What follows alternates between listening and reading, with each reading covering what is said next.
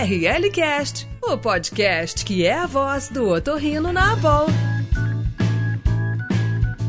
Olá, bem-vindos ao ORLcast, podcast da Associação Brasileira de Otorrinolaringologia e Cirurgia Cérvico-Facial. Eu sou Roberta Pila, sou médica aqui em São Paulo, atual secretária de Educação Médica Continuada da BOL. E a gente tem uh, esse nosso encontro, esses nossos episódios de, do ARLcast, trazendo sempre um conteúdo super bacana e muito interessante. Hoje a gente vai trazer o pessoal da Via Aérea Pediátrica, da Pediatria, para falar um pouquinho sobre os ruídos no bebê. Um tema que realmente é muito interessante, merece toda a nossa atenção. É um um tema que acaba sendo realmente uma abordagem multidisciplinar e que sempre chama muito a nossa atenção. E para isso a gente convidou um grupo muito especial, incrível para falar a verdade. E o meu primeiro convidado para participar comigo dessa, dessa nossa, desse nosso bate-papo é o Vitor Shea. Vitor, seja muito bem-vindo.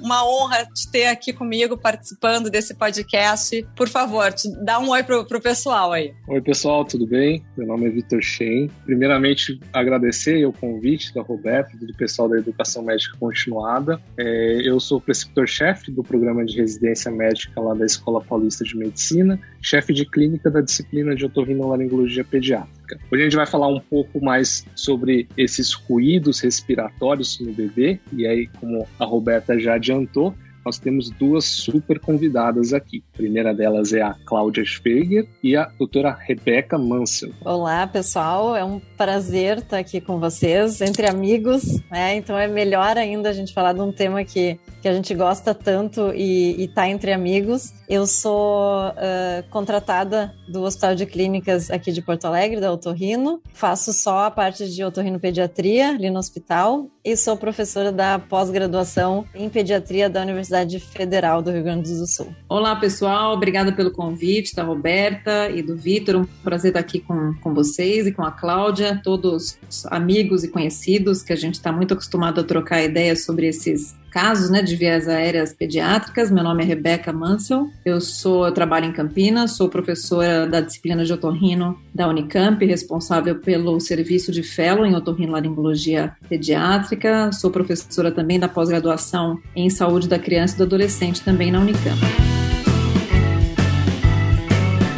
Esse tema, então, hoje a gente começou, a, a gente pensou em falar um pouquinho sobre os ruídos é, do bebê. E basicamente, quando a gente fala em ruído, a gente pensa, puxando o lado do otorrino da via aérea, os ruídos respiratórios que são gerados pelo bebê. E esses ruídos, então, Cláudia, como é que funciona assim? A gente tem ronco nasal, ronco, um ruído mais faríngeo, estridor, o choro, que pode ser choro rouco, choro molhado. Enfim, uh, fala pra gente um pouquinho desses, desses tipos de som e, e o que, que a gente pode fazer para diferenciá-los. Bom, em, em, primeiro lugar, eu acho que é importante a gente salientar aqui que ruído na respiração nunca é normal. Né? A gente tem que sempre é, investigar. Nunca dá para dizer que, que tá tudo bem e que vai ficar bem. Então, uh, a gente tem, falando então dos, dos ruídos, a gente tem então desde o ronco nasal, né, que é aquele uh, ronco que a gente sabe que o, o bebê melhora quando chora, porque ele está respirando pela boca.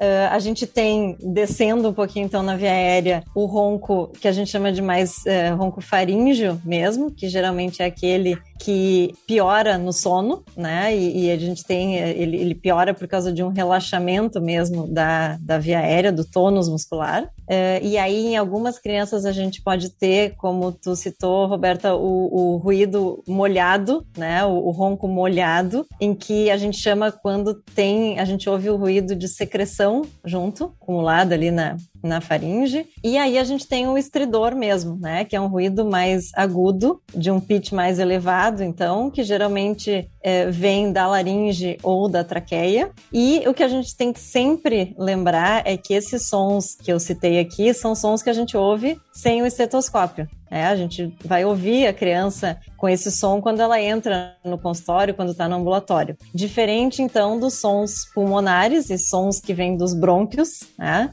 em que a gente precisa do estetoscópio para ouvir eles. Né? Então, são os, os sibilos, os estertores pulmonares, que são os sons, então, que a gente ouve só com o, o uso do estetoscópio. Bom, e a gente tem essa gama variada de ruídos respiratórios que a gente observa no bebê. É, será que isso pode já sugerir alguma alteração? É, por que, que esses, esses sons são diferentes, hein? O que, que você, você pode falar, Rebeca? Então, Vitor, eu acho que o que a gente pode falar diferente, a Cláudia citou aí os tipos de ruído que a gente espera de acordo com o lugar que está acontecendo a obstrução. Agora, o que a gente tem que lembrar também é que dependendo do ruído, ele vai afetar outras funções também, né, da laringe. Então, de, se a gente tem um estridor, muitas vezes a gente pode ter problemas relacionados também com a alimentação, dificuldade para criança se alimentar, e engasgos. O ruído pode ficar mais alto quando a criança aumenta o fluxo de ar que passa, então quando a criança fica mais agitada, né? Em outras situações, o ruído pode aumentar, na verdade, quando ela está relaxada, quando ela está dormindo. E algumas vezes o ruído pode surgir também durante ou pode se agravar, inclusive, durante o,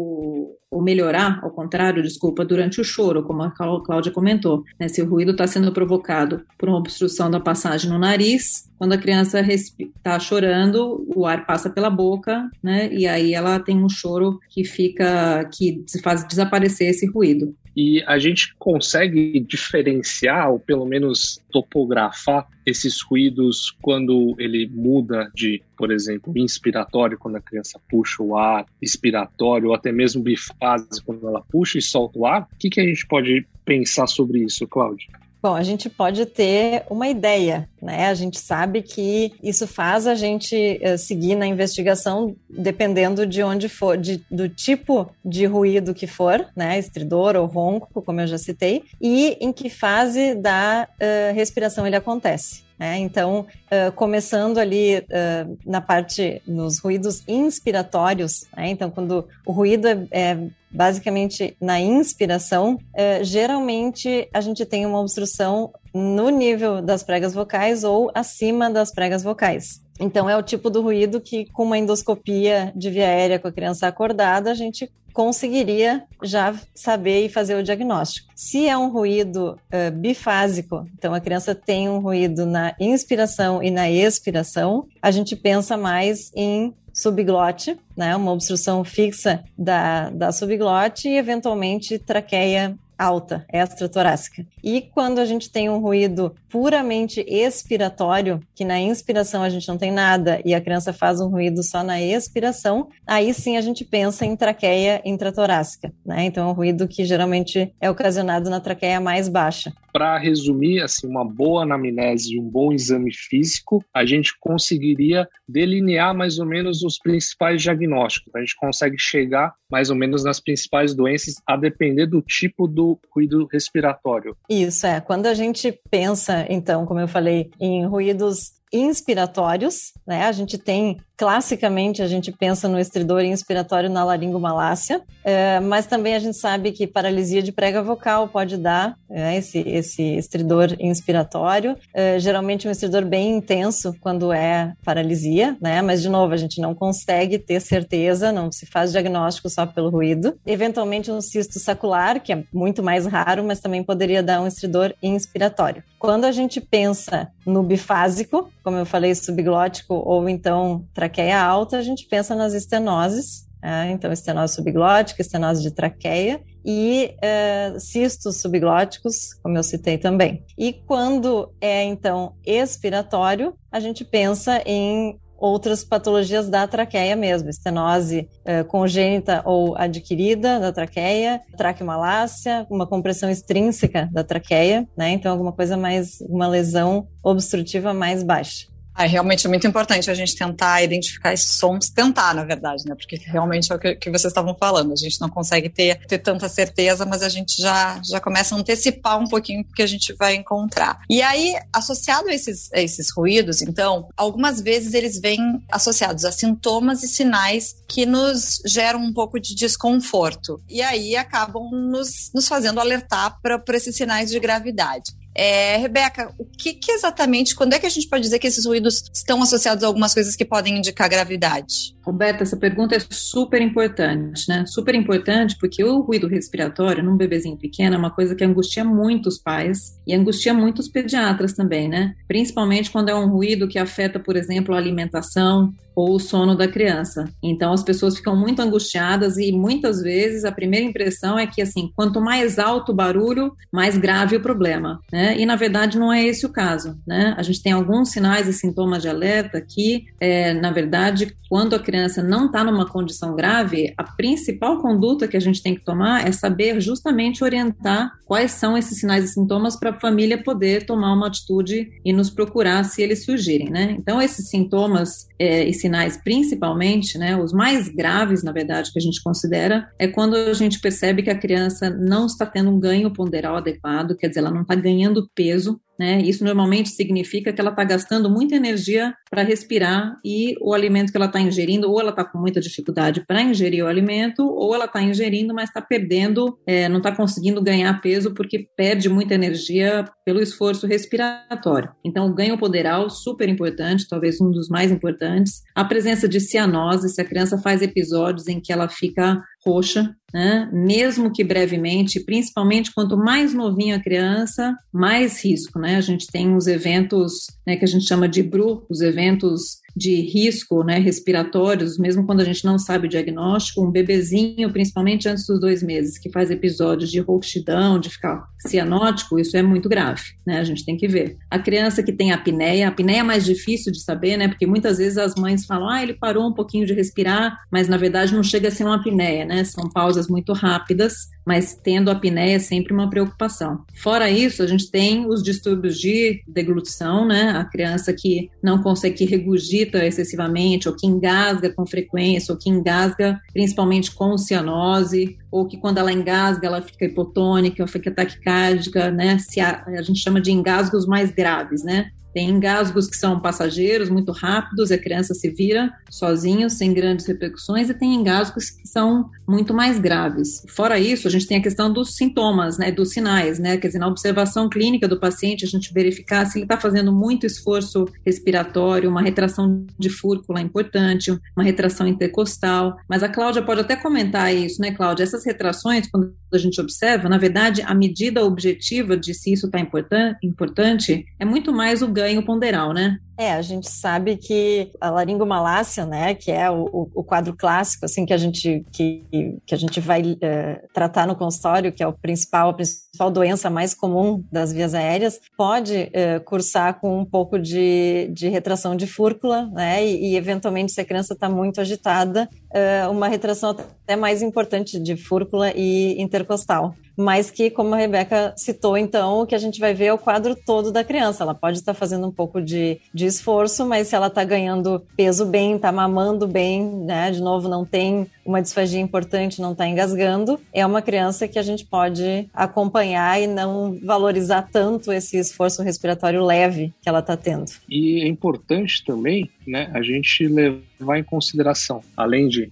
tentar topografar esse ruído respiratório pelo tipo do, do, do ruído que a criança está fazendo, é pela história da, da natural do, desse, desse barulho respiratório na criança. Então, dá para a gente ter uma hipótese mais direcionada a depender de quando que aparece esse ruído respiratório, se é desde o nascimento, se é a partir dos primeiros seis meses de idade ou quando a criança está um pouco maior. O que, que você acha, Cláudia? É, aí a gente junta tudo, né? Daí é a nossa anamnese completa, assim, como a gente já falou, a gente junta o tipo de ruído que a gente está ouvindo com o tempo de aparecimento dele, quando ele surgiu. Então, uh, aquela criança que tem um ruído desde o nascimento já, a gente pensa realmente nessas, uh, nessas patologias uh, congênitas como uma paralisia de prega vocal, né? Principalmente se é um estridor inspiratório, né? Por isso que eu falei aí a gente junta o tipo de ruído com o aparecimento. Se é então um, um estridor bifásico ou expiratório, a gente pensa mais, vamos dizer, num anel traqueal completo, né? Uma estenose de traqueia, uh, uma estenose congênita, sendo bifásico,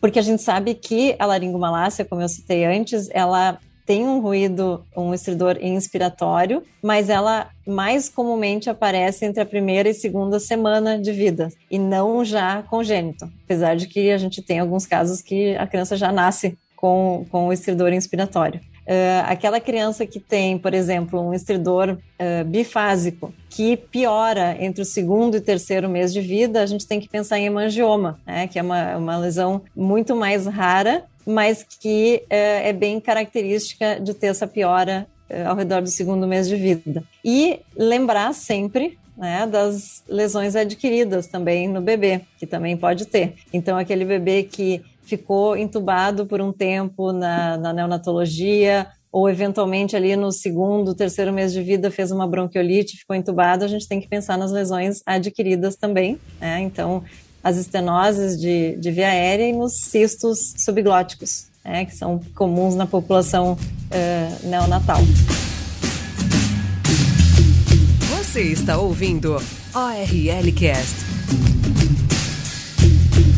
E falando então desses, desses outros ruídos, assim, muitas vezes a gente tem esses bebês, quando, quando a gente acaba trabalhando mais em hospital, a gente ouve muito esses, esses bebês que em alguns momentos têm alguma, alguma alteração, como, enfim, um neuropata, com esse choro molhado. E esse, esses bebês, Rebeca, mais indo um pouquinho assim, só pra gente fazer um poporri de disfagia aí, o que que a gente precisa se preocupar em relação a, a um risco de broncoaspiração? O que que a gente pode falar a respeito desse, desse ruído aí? O que que a gente tem que pensar? Beta, essa pergunta é super boa também, porque é, a principal coisa é a gente ter isso sempre ali num, num cantinho, né? Aquela, aquela desconfiançazinha. Então, assim, a criança que, principalmente o bebê, né? Que vem com uma história de que a mãe normalmente fala assim: ah, ele tem sempre um catarro na garganta. Ele tem sempre um catarro na garganta. Ele é muito secretivo. Se a gente lembrar, um bebê, um bebê não é uma idade em que a gente vê criança que fica muito resfriada, que tem que ter secreção de via aérea alta. Então a gente tem que pensar que essa secreção que ela ouve ou que ela percebe na garganta ou na faringe pode ser, na verdade, saliva, né? E essa criança, na verdade, tem uma dificuldade de manobrar saliva, ou seja, de deglutir saliva saliva, né? Tem estase salivar. Então, ficar atento para ver se a criança também tem, por exemplo, um choro rouco, se a criança eventualmente engasga até ou tosse com a própria saliva, prestar um pouquinho mais de atenção na avaliação assim neurológica da criança, no tônus da criança, né, no tônus até durante o choro também. Então, uh, isso é uma coisa para a gente observar nos, nos bebês, principalmente menores, né, que muitas vezes ainda nem tem um diagnóstico neurológico, né? A gente tem que pensar também nisso. Algumas vezes a criança vem com um ruído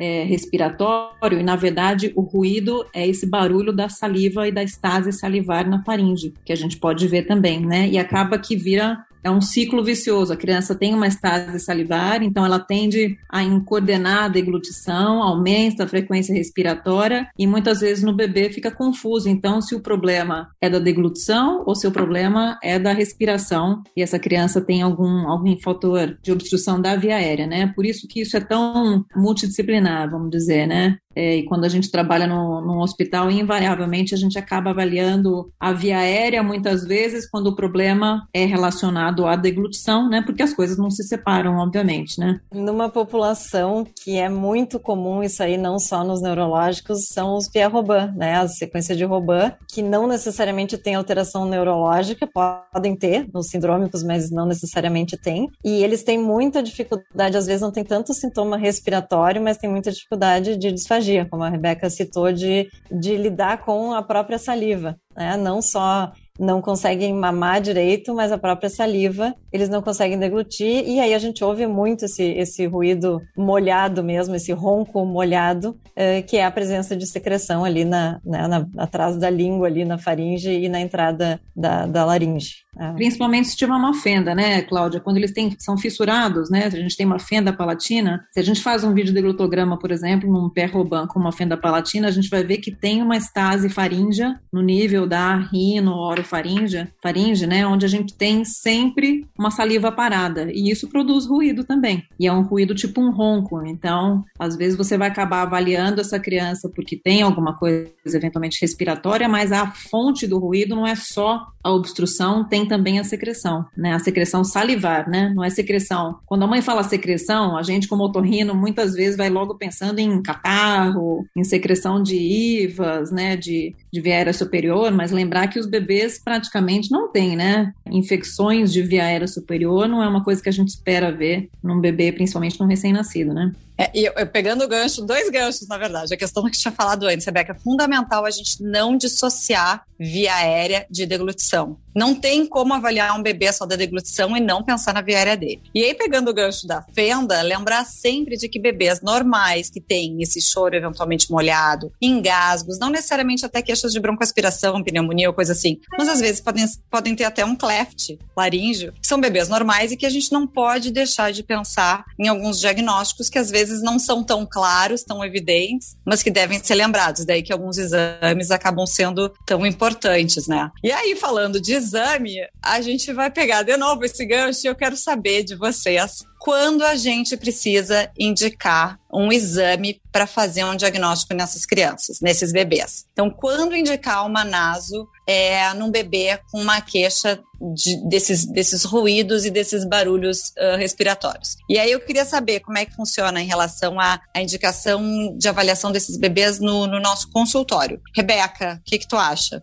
Roberta, isso é uma, é um, tá quase um mantra isso, né? Porque a gente sempre coloca isso nas, em lives e tudo, e a gente fica, fica chato, né? Mas assim, não existe nenhum outro sintoma em otorrino aonde a gente pensa no sintoma e a gente não examina o local do sintoma, né? Então, não tem absolutamente nenhum cabimento você receber como otorrino uma criança com ruído respiratório e você não examinar a via aérea, né? Então, o exame mínimo, mínimo no consultório, para mim, é uma nasofibroscopia, né? Às vezes, é, às vezes não, invariavelmente, né? Assim, eu até dou uma olhada com o otoscópio algumas vezes na narina, na abertura narinária, até para a gente antecipar se tem um pouco de secreção ou não, mas é, esse bebê vai sempre ganhar uma nasofibroscopia. E uma coisa é, legal, né, Rebeca, é que, ao contrário do que algumas pessoas pensam, na verdade, quanto menor o bebê, é mais fácil da gente fazer, né? Porque a gente Exato. consegue segurar ele bem e os pais seguram, né? Ele fica no colo do pai, a gente consegue segurar e a gente prefere fazer a fibra, inclusive, num bebê uh, menor do que naquela criança maiorzinha já de dois, três anos, em que é mais difícil segurar e a criança ainda não entende uh, que tem que ficar quietinha ali, né? Então... Uma boa analogia que eu uso sempre para os pais é assim, quantas vacinas o seu bebê vai tomar nesse primeiro ano de vida? Quantas vezes você vai ter que segurar e ele vai chorar e, inclusive, vai ter uma reação depois? A nasofibroscopia, o choro é só durante o exame. Dois segundos depois, ele está no peito mamando. Então, essa questão de ai, a família vai ficar estressada. Eu acho que na maior parte das vezes, Roberta, a gente como médico, né, se você não está habituado a examinar um bebezinho, pode não ser mesmo uma situação muito confortável, porque é, as pessoas ficam incomodadas de, de fazer uma criança chorar, de ver a mãe ficar um pouco angustiada, né? Então é uma questão muito mais da pessoa que está examinando, de se habituar a fazer esse exame, ou se não, não quer fazer o exame, trabalhar com alguém ou ter alguém que possa fazer esse exame, mas não pode deixar de fazer. E, e outra questão é os otorrinos que, que tratam mais adultos mesmo o calibre do, do fibro, né, no, no consultório. É, então, também, eventualmente, a gente usa no máximo para bebês pequenos o de 3,2 milímetros, né, que é o, o, o nasofibro que é, teoricamente passa em, em uma narina de um recém-nascido a termo, e nem todos os otorrinos uh, tem esse fibro menorzinho no consultório. Né? Então, como a Rebeca já citou, se não se sente confortável em fazer o exame ou eventualmente não tem o fibro adequado para fazer, é talvez a única as únicas, uh, os únicos motivos para não fazer o exame num bebê com ruído. Eu acho, acho engraçado que quando a gente vai avaliar esses bebês, eu sempre brinco com os pediatras e com os pais, que o que eu mais quero é ver eles chorar. Eu não sei como é que você se sente, mas eu adoro ouvir eles chorando. Então é aquela brincadeira, assim, a gente chega na maternidade, eu quero ouvir o choro. Dá um apertãozinho na barriga, dá um apertãozinho na, no braço, vamos fazer ele chorar, porque esse é o momento que eu vejo, às vezes, de saturarem, o padrão do choro, o padrão do desconforto. Então, o choro ele acaba sendo um grande medidor para gente, né? Para quem faz a via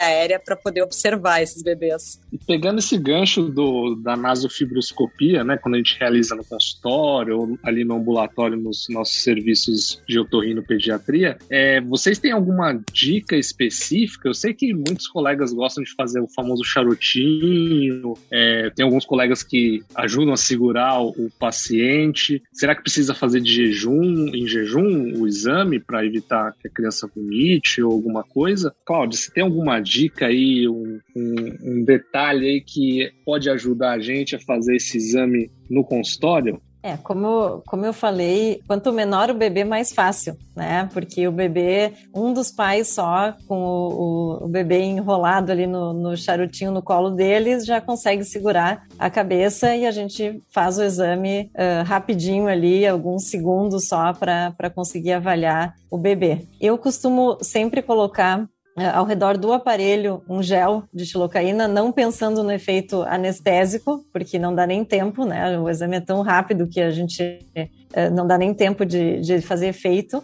é, mas é pelo efeito de entrar mais fácil na narina mesmo. Né, e não ter nenhuma resistência maior assim na entrada do aparelho. E uma coisa que eu acho super importante como a gente já citou, que é um exame rápido de fazer, é gravar o exame sempre, né? Porque é, para a gente poder analisar depois é, de novo e mostrar para os pais também, porque na hora ali do exame é, eles vão se focar no é, em segurar a criança e, e, no choro da criança e às vezes é né, difícil para eles, então é importante a gente gravar para a gente e para eles e ter isso documentado. E se por acaso, mesmo passando a Chilo ali, a fibra não passar, o que, que você fez? Se já aconteceu isso com você? E o que, que a gente tem que pensar nesses casos? Bom, daí de novo a gente tem que unir o nosso, a nossa anamnese com o nosso exame físico. Então, se a criança tem algum sintoma que sugere, algum sinal, né, que sugira uma obstrução nasal mesmo, que o ronco vem do nariz ou uh, que ela melhora desse ronco quando chora, aí sim a gente começa a pensar nas uh, patologias obstrutivas congênitas nasais. É, então, uh, começa a pensar numa estenose de abertura piriforme, numa hipoplasia de maxila, porque, uh, como eu falei, assim, o, o, fibro de 3,2 milímetros, que é o que a maioria de nós tem no consultório, deveria passar na narina desse bebê a termo. Né? Então, se não passa e tem uma história clínica compatível, a gente começa a pensar nessas outras patologias uh, nasais congênitas. Ô, Vitor, complementando aí, quando a gente vai usar, né, algumas vezes, né, isso já aconteceu, com certeza aconteceu com a Cláudia também, né, quando a gente vai passar a fibra no nariz do bebê, dá pra gente diferenciar bem se a dificuldade é logo na entradinha, porque não passa nem na portinha ali, na abertura piriforme, ou se é quando a gente ultrapassa a cabeça do corneto inferior e aí o fibroscópio entala ali entre o corneto e o septo, e aí a gente imagina que tem uma, uma obstrução, uma estenose média médio nasal, ou se a gente chega até o final do nariz, obviamente, e vê uma, um, um, fechamento ali né, na, na coana, a gente vê que é uma atresia. Mas a maior dificuldade é realmente quando não passa na região anterior e média, né? E às vezes não passa por pouco, a gente manobra um pouquinho o fibroscópio e às vezes a gente consegue passar justinho. E eu acho que é importante, às vezes, mesmo essa passagem um pouquinho mais justa, né? porque a gente descarta muitos diagnósticos se a gente se a gente consegue consegue passar, né? Esse gelzinho às vezes pode dar uma ajuda, né? Apesar de que assim muita atenção com a quantidade de gel, né? Porque num bebê pequeno, se a fibra estiver encharcada de gel e cair na faringe, essa criança depois fica engasgando, né? Tem uma alteração sensitiva aí da faringe, isso pode pode trazer mais incômodo depois do exame do que do que antes, né? Então, aí a gente fez a nasofibroscopia e viu não, não, encontrou nada que justificasse aquele ruído respiratório. E agora, o que, que a gente pode pensar? A gente parte para outros exames. O que, que você pode contar para a gente, Rebeca? Vitor, eu acho que assim, eu acho que tem duas coisas que a gente pode pensar. A gente pode pensar, eu vi, mas eu não sei o que eu vi, eu não reconheço, porque eu não estou acostumado a fazer esse exame, e isso é muito comum, porque não são coisas, não são coisas frequentes, né? Para o otorrino geral, não é uma coisa frequente ele ter que fazer uma naso num bebezinho, né? Eu tenho muitos colegas que, que vão fazer um exame desse de vez em quando, né? E aí, às vezes, fica difícil reconhecer mesmo. Por isso que é super importante isso que a Cláudia comentou, de gravar o exame. Porque algumas vezes, se você não está habituado a fazer esse exame com uma certa frequência, basta você fazer um bom exame e eventualmente discutir com alguém que está acostumado. Agora, também o que pode acontecer é realmente ter alguma lesão, alguma, alguma alteração que a gente não vê na nasofibroscopia, né? Então, a Cláudia comentou sobre os diagnósticos que acontecem acontecem abaixo das pregas vocais ou na região posterior da laringe, por exemplo, os clefts, e esses diagnósticos a gente não descarta com a nasofibroscopia, né? Então, se a gente faz e realmente encontra uma nasofibroscopia normal, a gente não pode desistir, né? A gente vai continuar tendo uma hipótese diagnóstica, agora a nossa conduta vai ser muito orientada em função é, da gravidade do problema, na verdade, né? Porque a gente vai falar, acho que em seguida, né, sobre outros exames, e, e nas crianças, todos os outros exames são mais invasivos, né? Que eventualmente podem exigir é, radiação, submeter a criança a radiação ou anestesia. Então, a partir de uma naso normal, eu preciso retomar a minha anamnese e ver o quão significativo é esse sintoma e qual precisa ser meu próximo passo, se eu realmente não conseguir identificar o problema. Não é um exame fácil das pessoas fazerem diagnóstico de novo, se elas não estão acostumadas a ver esse tipo de exame, né, Cláudia? É, e, e lembrando também outras é, indicações né, do, do exame sob anestesia, anestesia geral ou então uma sonoendoscopia. É, além disso que, que a Rebeca citou, então, de quando a gente não vê nada no exame físico, no exame na fibro acordado, é aquela criança que tem, como eu falei lá no início, um ruído bifásico ou expiratório já na primeira avaliação. Né? Então, a gente até pode fazer uma naso no consultório para ver se não tem nenhuma outra obstrução ali para cima, mas é mandatório que a gente leve essa criança para um exame completo de toda a via aérea se o ruído é, é, se tem algum componente expiratório junto. Outra indicação também é se a queixa da criança é que esse ruído ocorre só durante o sono, né? então acordado a criança não faz o ruído e a gente não vai é, conseguir ver realmente da onde que está tá vindo esse barulho. E a outra indicação que a gente tem que pensar e que a gente já comentou aqui também, a Rebeca já comentou, é nos casos de disfagia intensa, em que a gente pensa então num, num cleft, né, numa fenda laríngea posterior, em que a gente só vai conseguir fazer um diagnóstico correto se a gente levar para uma anestesia geral e, e, palpar ali a, glote posterior, a supraglote, e ver que tem essa, essa comunicação. Pelo que eu entendi, é quando a gente está pensando em alguma coisa mais de via aérea baixa, é, a gente nem vai esperar que a gente consiga ver alguma coisa na nasofibroscopia, mas como a gente já está ali examinando aquele paciente e, e é uma, o nasofibro é um, um exame que a gente consegue fazer ali na hora do consultório, é mais tranquilo fazer, mas já pensando em levar para talvez ou para o centro cirúrgico para fazer uma broncoscopia ou uma laringotraqueoscopia aí sob ventilação espontânea. Acho que é isso mesmo, Rita. Acho que é isso mesmo. E se a gente tem, né? E se a gente também já desconfia quando faz a fibroscopia e tem um diagnóstico, eventualmente a gente vai ter que levar para o centro cirúrgico para um tratamento, né? Se, se a situação é está é, tá dentro dos nossos critérios aí de, de gravidade, né? Isso mesmo, Rebeca. Então, a gente pode lançar mão né, de broncoscopia, exame da via aérea, a videoendoscopia da deglutição, polissonografia,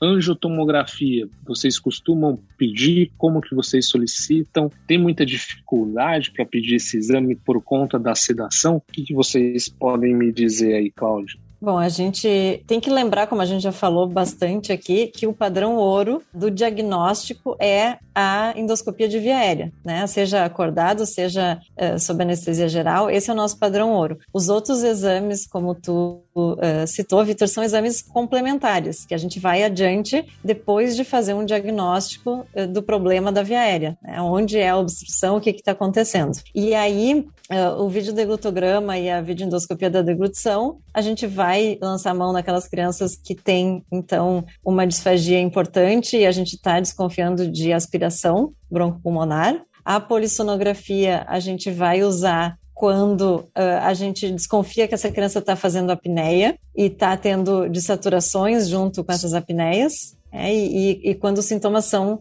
basicamente durante o sono. É, e os exames de imagem, né? Na verdade, a gente, sabendo o que a criança, o que a gente viu na endoscopia, a gente consegue orientar melhor o exame de imagem, né? Porque dependendo do exame, algumas tomografias, se a gente não vai precisar fazer uma tomografia com contraste, e muitas vezes a gente vai precisar, né? A tomografia com contraste vai exigir provavelmente uma anestesia, né? A tomografia sem contraste é um exame extremamente rápido e que pode ser feito, por exemplo, num recém-nascido com o remédio natural que é o leite, né? Quer dizer, a gente ceda a criança com uma mamada. E aí a gente consegue fazer uma tomografia rapidamente. Por outro lado, a gente está irradiando, né? Essa é a desvantagem da tomografia. A ressonância, por outro lado, é menos radiação, mas é um exame que demora mais, demanda mais tempo, então vai exigir uma anestesia. E aí a gente tem que estar tá muito seguro para indicar e por que que a gente está indicando, porque se a criança tem um desconforto respiratório e a gente vai sedar ou vai anestesiar e a gente não examinou a via aérea, uh, o nosso anestesista pode estar tá numa roubada na hora que ele faz essa sedação. Por isso que é tão importante o diagnóstico endoscópico antes de partir para um exame de imagem, né? E uma coisa importante da gente lembrar que você fala ah, broncoscopia, laringoscopia, a gente, infelizmente, por questão de codificação, a gente dá nomes diferentes e também por questão de treinamentos, né? Então, o nosso colega que está ouvindo, o otorrino, que não faz esse tipo de exame e que vai, por exemplo, solicitar esse exame para um colega cirurgião torácico, por exemplo, que vai fazer inevitavelmente uma broncoscopia flexível, porque esse foi o treinamento que esse colega recebeu. Esse colega não vai fazer alguns diagnósticos, né, de laringe, porque ele não está capacitado para isso, porque ele não vai fazer um exame com uma fibra rígida, não vai afastar as pregas vocais para ver se tem um cleft. Então, a fibroscopia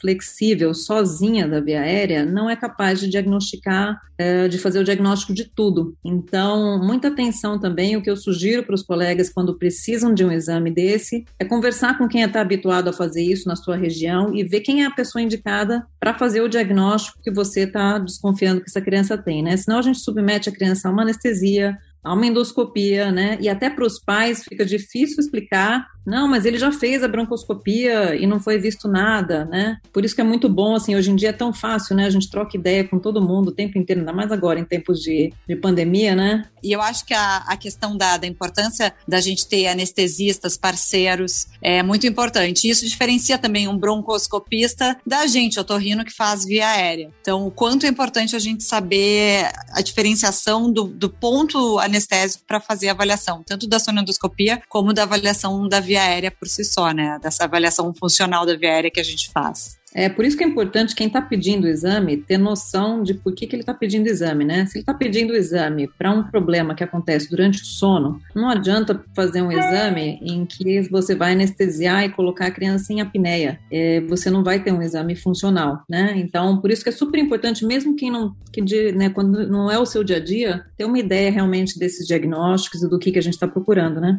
E se a gente falou que a, a, a nasofibro no consultório tem suas particularidades, a fibro, né, ou a endoscopia de via aérea sob anestesia tem o dobro de particularidades. Né? E é isso que a gente está conversando aqui, assim, que, que não adianta, se vai levar para uma anestesia, uh, menos ainda adianta a pessoa não ter muita familiaridade com os diagnósticos e com o manejo dessa via aérea, porque vai deixar de fazer diagnósticos, como a Rebeca citou. Exatamente.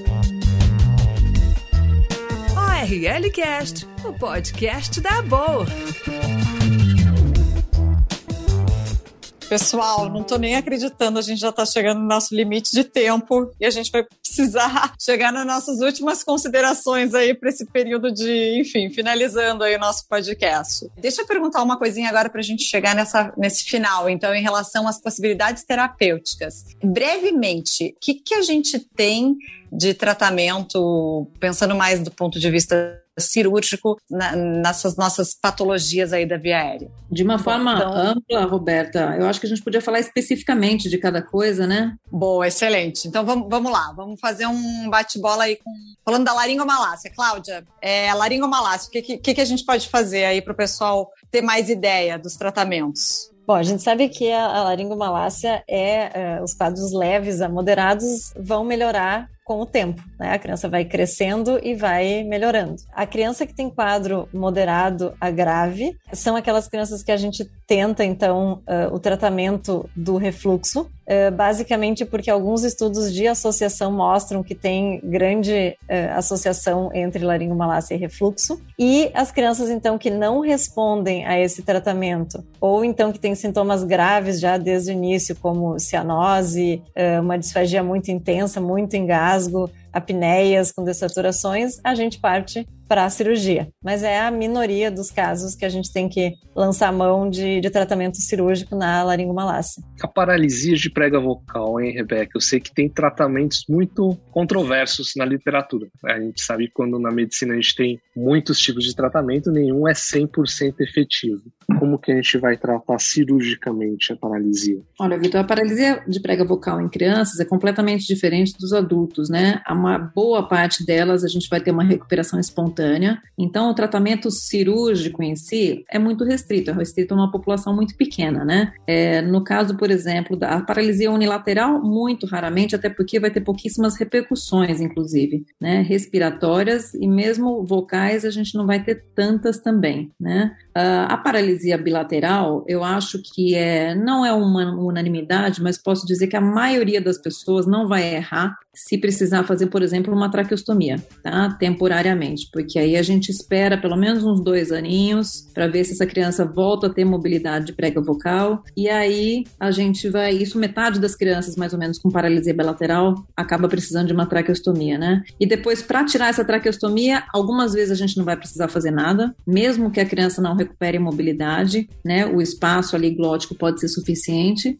aí a gente faz uma decanulação progressiva, ou eventualmente a gente pode partir para alguns tratamentos, como aumentar o espaço interaritenoide com um enxerto. Mais raramente a gente vai mexer na estrutura da prega vocal, como a gente faz no adulto, com cordotomia, cordectomia. A gente não faz tanto isso em criança, não, né? Porque a gente ganha menos espaço e sempre há mais possibilidade de formação de tecido de granulação, além da gente formar uma cicatriz que depois, é, eventualmente, essa criança pode até recuperar ainda a mobilidade depois dos dois anos, tá? Então, eu acho que é, que é isso, mais ou menos, o resumo, né? Né, do, do tratamento. E Cláudia, estenose subglótica. Aí vai, vamos falar um pouquinho do que tu ama aí, além do resto, né? Mas aí o que tu tanto trabalhou lá em Cincinnati, enfim, como é que funciona? É, a estenose de, de via aérea a gente tem que dividir, né? São duas, a gente, é, apesar de ser um contínuo, né, de lesão aguda que se transforma numa lesão crônica se a gente não fizer nada, é, a gente tem que dividir o tratamento das lesões agudas e das lesões crônicas. Né? Então,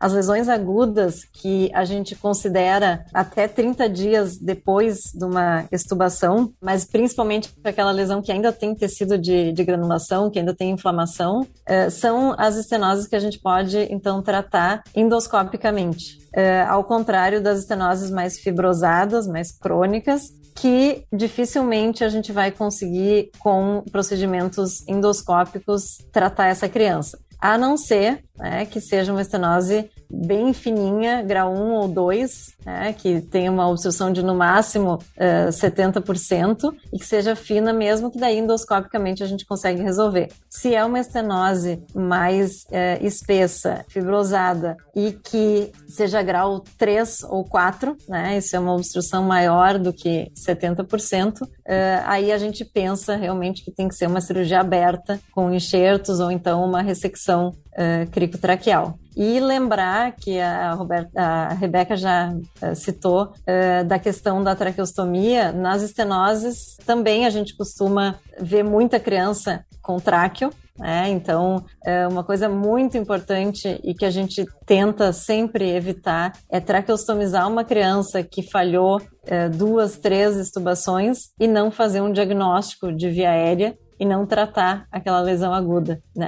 Rebeca, isso a gente bate muito na tecla sempre em qualquer congresso, em qualquer conversa com pediatras, intensivistas, de que não peçam uh, para um cirurgião uh, pediátrico, um cirurgião torácico, simplesmente fazer essa traqueostomia e não tratar a causa da traqueostomia, a causa da falha da estubação. É super importante esse, esse momento agudo da estenose para a gente poder evitar essas lesões mais crônicas e que vão uh, precisar de cirurgias complexas e, e grandes cirurgias. É, eu gosto sempre de fazer uma analogia, Cláudia, né? Assim, o cirurgião pediatra, quando vai fazer uma gastrostomia, nunca faz uma gastrostomia sem avaliar minimamente o local que ele vai operar, né? O esôfago, o estômago, seja com ED, né? Então, eu não entendo por que, que a gente faz traqueostomia sem olhar a traqueia que a gente vai abrir, né? A gente já viu crianças, por exemplo, com estenose congênita de traqueia que ganharam uma traqueostomia porque era um pé Robin, e aí fez uma traqueostomia e a traqueostomia cai em cima da estrenose da traqueia. E aí a gente, a criança vai a óbito porque essa traqueostomia não vai ser funcional. Então, muito cuidado com traqueostomias em que você não examinou a traqueia, né, e não sabe por que, que você está fazendo. É lógico que a gente tem três indicações de tráqueo grandes, né? Obstrução da via aérea, necessidade de ventilação, né, ou de suporte respiratório, ou quando a gente precisa aspirar essa via aérea, porque a criança tem muita, tem muita disfagia, secreções, que a gente tem que manter essa via aérea limpa, né? A gente pode fazer uma traqueostomia sem saber aonde está necessariamente né, a, a obstrução, mas a gente está sempre arriscado a eventualmente ter uma traqueostomia que não vai ser, ser funcional, né? Então, super importante mapear essa via aérea antes de indicar, até para saber aonde você vai pôr a traqueostomia, que tamanho de cânula que você vai usar. E incrível como a gente, como a traqueostomia é uma coisa que muitos cirurgiões fazem, né? Não é só o otorrino, não é o seu cirurgião de, de via aérea, por isso que a gente vê tantas barbaridades aí, vamos dizer, né? Que a gente encontra pelo, pelo caminho. Perfeito, pessoal. É, infelizmente a gente vai ter que encerrar por aqui, mas se deixasse a gente ficava aí umas 5 horas conversando. O nosso bate-papo aqui entre amigos foi muito legal. É, gostaria de agradecer a todos que estiveram aqui presentes para fazer esse, esse podcast, o nosso RL Cash. Agradecer todo mundo que, que ouviu e lembrar para os nossos ouvintes aí que tem vários conteúdos no nosso site, alborlccf.org www.roberta.br. Deixo a palavra aí com vocês, Cláudia, Rebeca, e depois a Roberta encerra esse nosso podcast. Eu gostaria de agradecer muito, foi é, muito legal, como eu falei, estar aqui entre amigos e, e, falando de uma coisa que a gente gosta tanto e que é o nosso dia a dia, e espero que vocês gostem e se divirtam tanto quanto a gente gostou de estar aqui também. Obrigado. Isso mesmo, Cláudia. Obrigada a todos que, que ouviram. Espero que a gente tenha conseguido esclarecer algumas dúvidas e ter dado algumas dicas. Obrigado, Vitor e Roberta e o pessoal da Midiária pelo apoio e a Bol também. Pessoal, muito obrigada. Realmente uma, maravilhoso esse conteúdo que a gente tanto fala e, e, e aproveita aí com vocês todas as, as, essas informações que são realmente muito relevantes do ponto da via aérea pediátrica. É, agradecer então novamente vocês super especiais aqui por participarem com a gente e convidar os nossos ouvintes a ouvirem os próximos podcasts que são sempre lançados nas sextas-feiras pela manhã nessas nossas plataformas aí. Um grande beijo, obrigada e nos vemos em breve nos nossos próximos episódios. Até lá!